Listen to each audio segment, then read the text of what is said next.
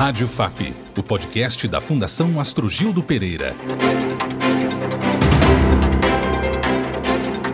Há pouco mais de um mês no poder, o presidente do Chile, Gabriel Boric, enfrenta desafios para começar a atender às demandas que o levaram à presidência: implantação de serviços públicos, combate à desigualdade social e a aprovação da nova Constituinte estão entre as missões do presidente mais jovem da história chilena. O candidato de esquerda, Gabriel Boric, vai suceder o Sebastião Pinheira em meio a uma profunda crise econômica, social e sanitária. A chapa do atual governo surgiu da revolta social Social de 2019, que deu início ao processo constituinte chileno. No Palácio de La Moneda, Gabriel Boric também vai enfrentar crises antigas, como a grande desigualdade social, já histórica no Chile, e o difícil acesso aos serviços públicos de saúde. Rádio FAP. Eu sou João Rodrigues e o tema deste episódio é o início do governo de Gabriel Boric. La contingencia nos obliga a comenzar directamente con esta información que tiene que ver con el lanzamiento de una piedra, un proyectil, eh, es lo que se conoce hasta ahora, hacia el sector donde estaba saludando a la gente el presidente Gabriel Boric. O início do governo de Gabriel Boric. Uma pesquisa que saiu no Chile Pela primeira vez em muito pouco tempo de governo, Gabriel Boric já tem mais reprovação do que aprovação. Aliás, a reprovação supera 50%. Nosso entrevistado é Alberto Ágio, doutor em História pela USP e professor da Unesp. Doutor em História pela Universidade de São Paulo, USP, Alberto Ádio é professor da Universidade Estadual Paulista, Unesp, há mais de 30 anos. Atuou como professor visitante na Universidade de Valência, na Espanha, onde realizou seu pós-doutorado entre 1997 e 1998. Tem experiência nas áreas de História Política da América Latina Contemporânea, Cultura Política e Democracia, Intelectuais e Pensamento Político, Gramsci e América Latina. É responsável pelo blog Horizontes Democráticos. Seja muito bem-vindo, Ágil. Eu que agradeço, João. Procuro sempre estar aí presente, vejo sempre o podcast aí da FAP, né, o portal da FAP, com coisas muito interessantes, e aconselho a todas as pessoas que estiverem nos ouvindo a acompanhar esse trabalho que vocês fazem aí na FAP de comunicação, de cultura política. Isso é muito importante para o Brasil.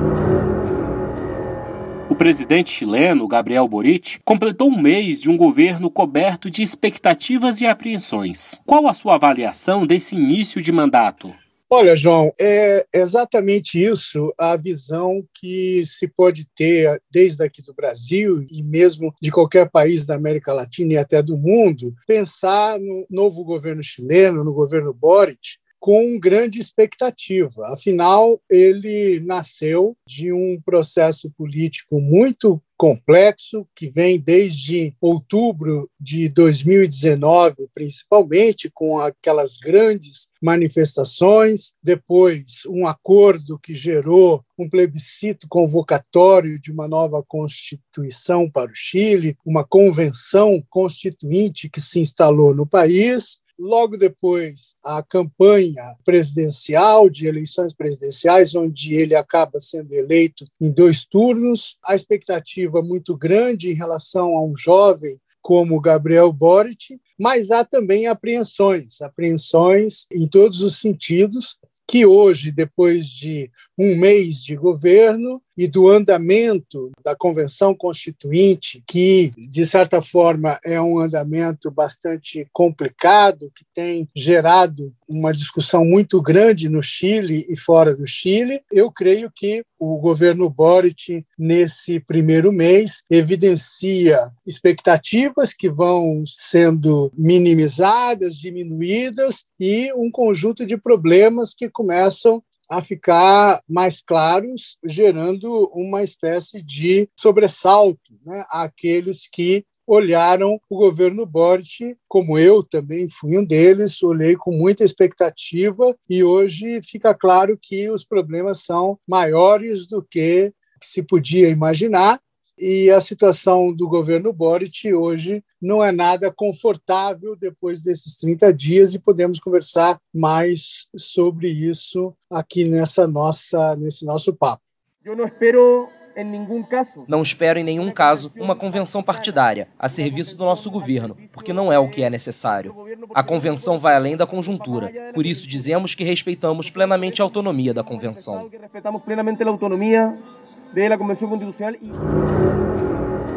E qual o principal desafio de Gabriel Boric? Olha, o principal desafio hoje do governo Boric é a finalização dos trabalhos da Convenção Constituinte e o plebiscito de saída, como eles chamam, o plebiscito de 4 de setembro, que deverá ou aprovar esse novo texto constitucional ou recusar esse novo texto constitucional. Então, digamos assim, instalou-se o governo Boric havia inúmeras expectativas, mas ao lado, paralelo ao governo Boric, segue o processo da Convenção Constituinte. Então, são duas dinâmicas que se entrecruzam e se afastam. Então, se nós formos olhar apenas o governo Boric, hoje nós diríamos: o governo Boric é um governo que gerou muitas expectativas, mas vem perdendo apoio gradativamente e rapidamente, o que é até uma surpresa, ou seja, o Boric chega ao governo com um apoio significativo, em torno de mais de 40%, 50% de apoio, e em um mês de governo, as pesquisas indicam que ele já perdeu mais de 20% do apoio que tinha quando ele assumiu o governo. Isso é muito sério, é muito distinto dos dois últimos governos, do Pinheira e da Bachelet, que em um mês de governo conseguiram manter o apoio que tinham quando tomaram posse. Então, o que nós vemos? Nós vemos que o governo do Boric tem altos e baixos. Então, do ponto de vista da economia, a indicação de Mário Marcel para a Fazenda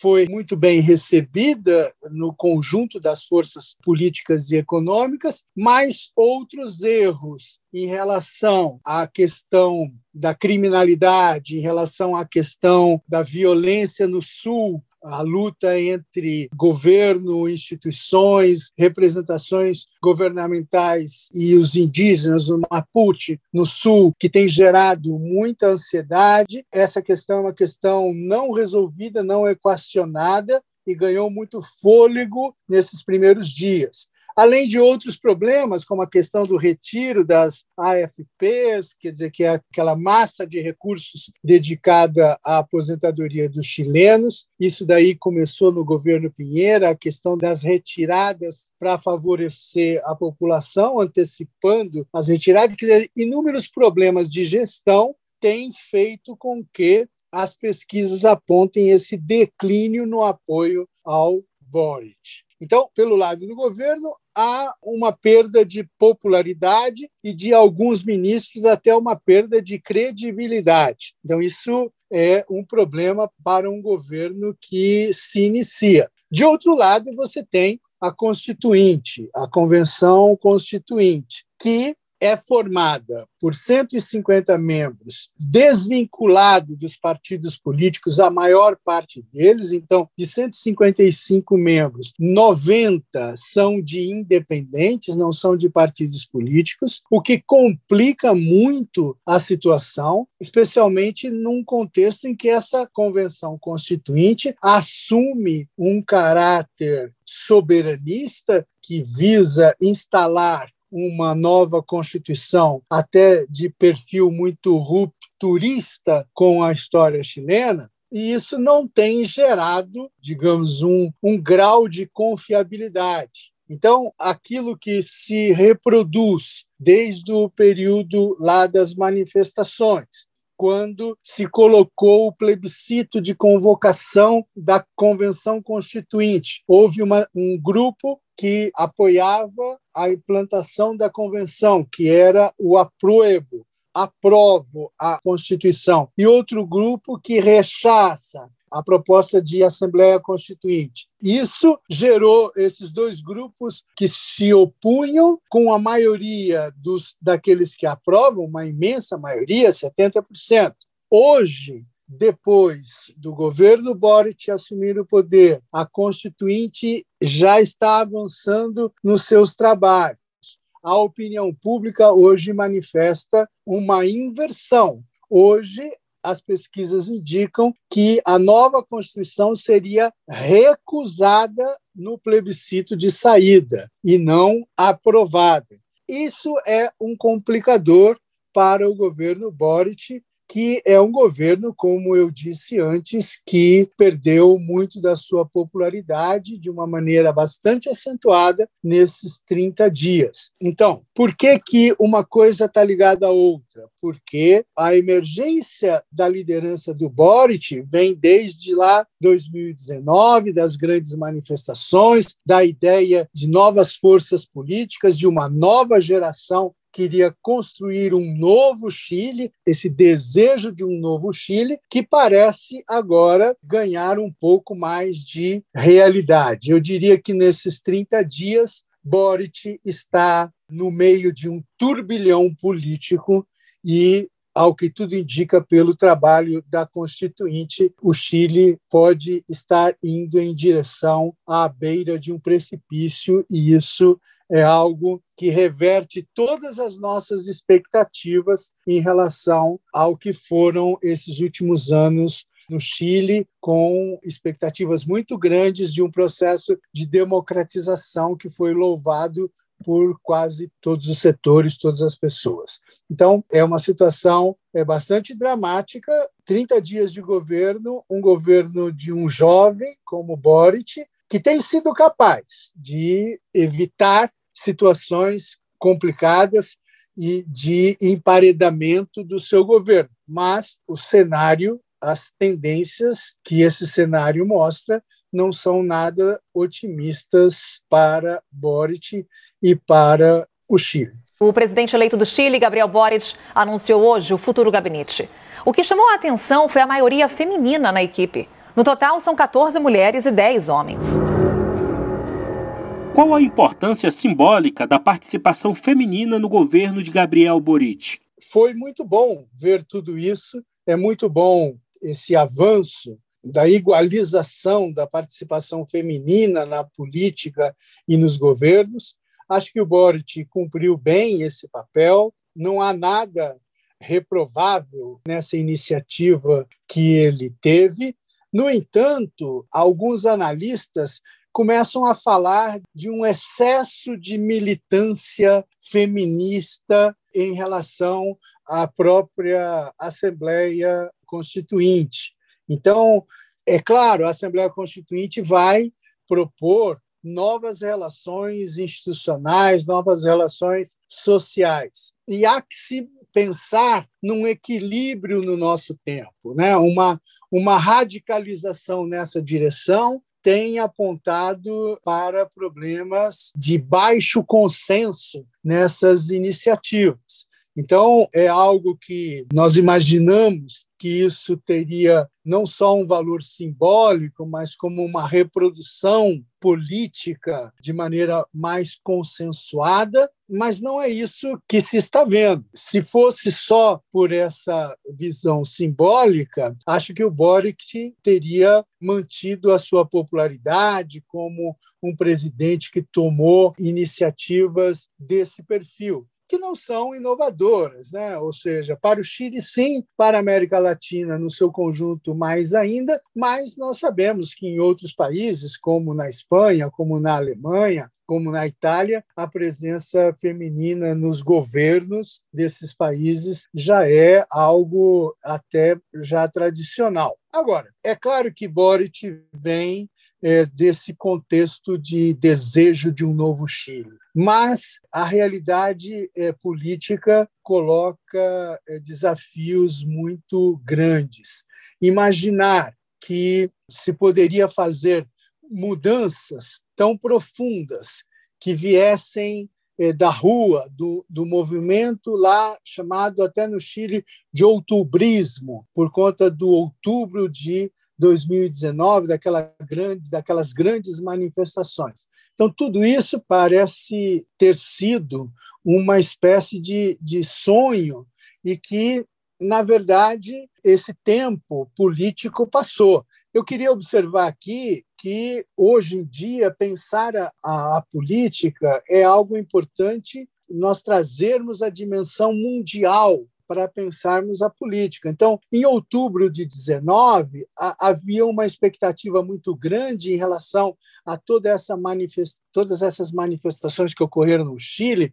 O Chile mudava, né? forçava uma mudança histórica e, e todos nós aplaudimos isso. No entanto, outubro de 19 já passou.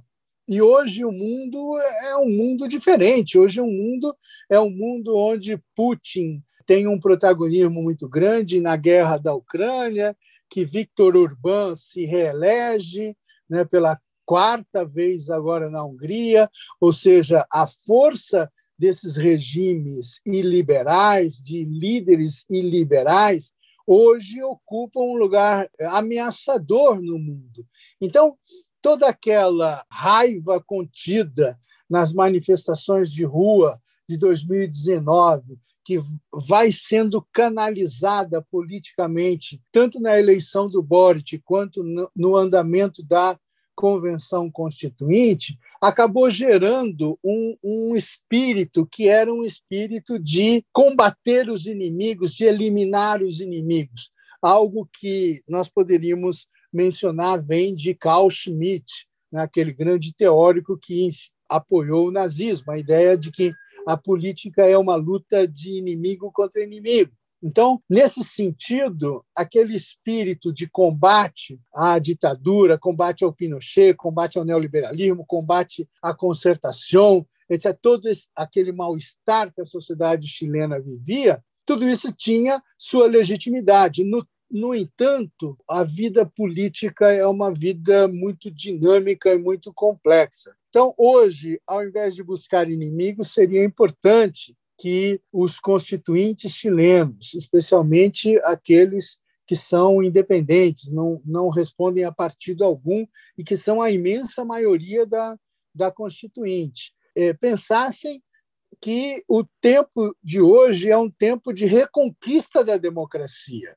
O tempo de hoje é um tempo de repensar a luta pela hegemonia democrática, de conquista daquilo que se poderia chamar de alma da cidadania para a democracia e não para o embate inimigo, eh, inimigo derrotar inimigo, criar inimigos, mesmo que sejam eh, inimigos que já já foram derrotados. Então, nesse sentido, eu acho que há um déficit de atualização no processo político chileno, que é algo perigoso e algo que nós devemos mencionar, porque isso significa um aprendizado, um aprendizado para todos nós de que a política é, é dinâmica e ela é muito complexa. Então, o que se lia né, há dois anos, o que se via há dois anos na televisão era uma coisa que gerava expectativas boas, positivas, etc. Mas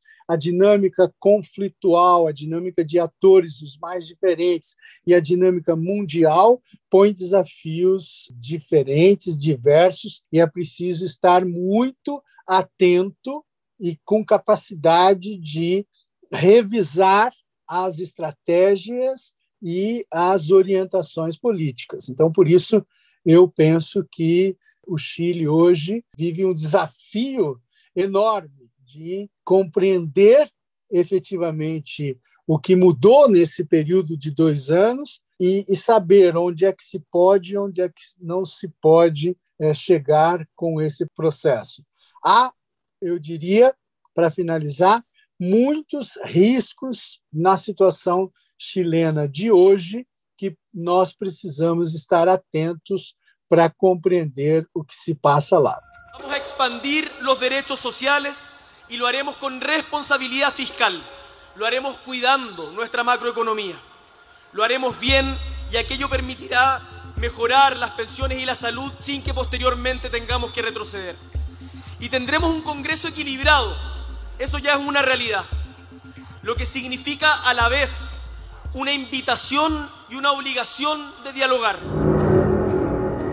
Quais aspectos o Brasil deve estar atento ao Chile nos próximos meses, pensando nos nossos desafios internos? Primeiro, o mundo está mudando muito rapidamente. Há uma ameaça de caráter planetário do ponto de vista político, que é a ascensão ou a própria resiliência, já não se trata mais de ascensão, de líderes políticos caracterizados como iliberais, porque pensam não em dar golpes eh, como era no passado, mas ir erodindo as instituições democráticas ou as próprias instituições de convivência política, social, cultural, fazendo com que a democracia perca força e os democratas sejam, de certa forma, anulados na sua perspectiva civilizatória avançada das sociedades para o futuro.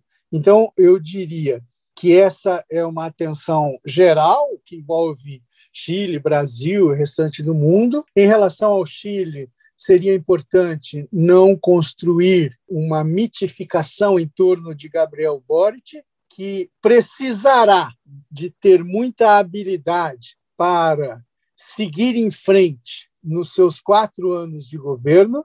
A Assembleia Constituinte deverá colocar um novo texto aí para avaliação dos chilenos, que poderá, inclusive, ser rejeitado. E como já se está dizendo hoje no Chile, o rechaço à Constituição que sair da Convenção Constituinte não será o fim do mundo, nem deve ser o fim do mundo. O rechaço ao texto constitucional que sair da Constituinte não significa uma condenação do governo Boric. E o governo Boric e Gabriel Boric, como presidente da República, deve ter lucidez suficiente para compreender essa situação de não vincular o seu governo ao que se está fazendo na Assembleia Constituinte do Chile. O texto que sairá da Convenção Constituinte é de responsabilidade daquela Convenção Constituinte. Se ganhar a opção aprovo, ou seja, a Constituinte deve ser aprovada, se os chilenos aprovarem essa Constituinte, eu creio que seria muito importante ver os espaços, as lacunas que existem do ponto de vista democrático no texto constitucional para evitar que essa nova Constituição seja manipulada por qualquer liderança iliberal, como Bolsonaro, como Trump, como Orbán, que seja utilizada a favor dessa dinâmica de ultradireita que assola o mundo.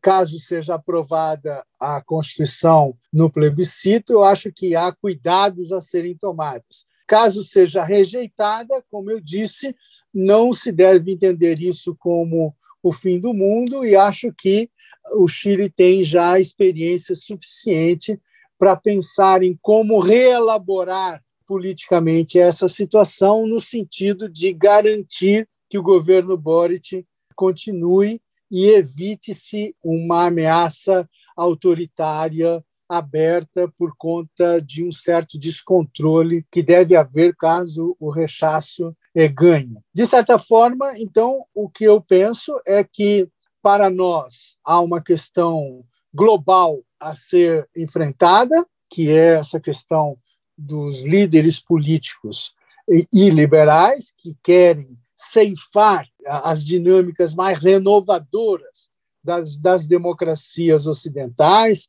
da nossa democracia, por exemplo, aqui no Brasil, e com mecanismos de reconstrução dos sistemas institucionais de controle, alguns sistemas institucionais de controle sendo anulados, essa dinâmica muito complexa que acontece em vários países e até mesmo no nosso sobre Bolsonaro. Eu acho que o que estará se passando no interior da Convenção Constituinte no Chile pode sinalizar muita coisa do ponto de vista da nossa reflexão sobre os perigos que pairam sobre a democracia no mundo.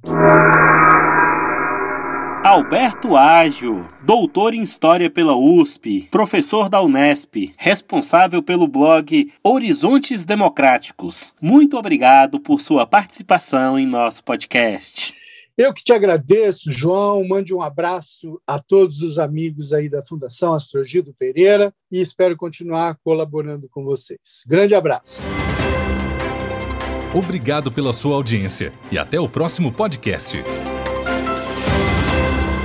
Saiba mais sobre a FAP em fundaçãoastrogildo.com.br.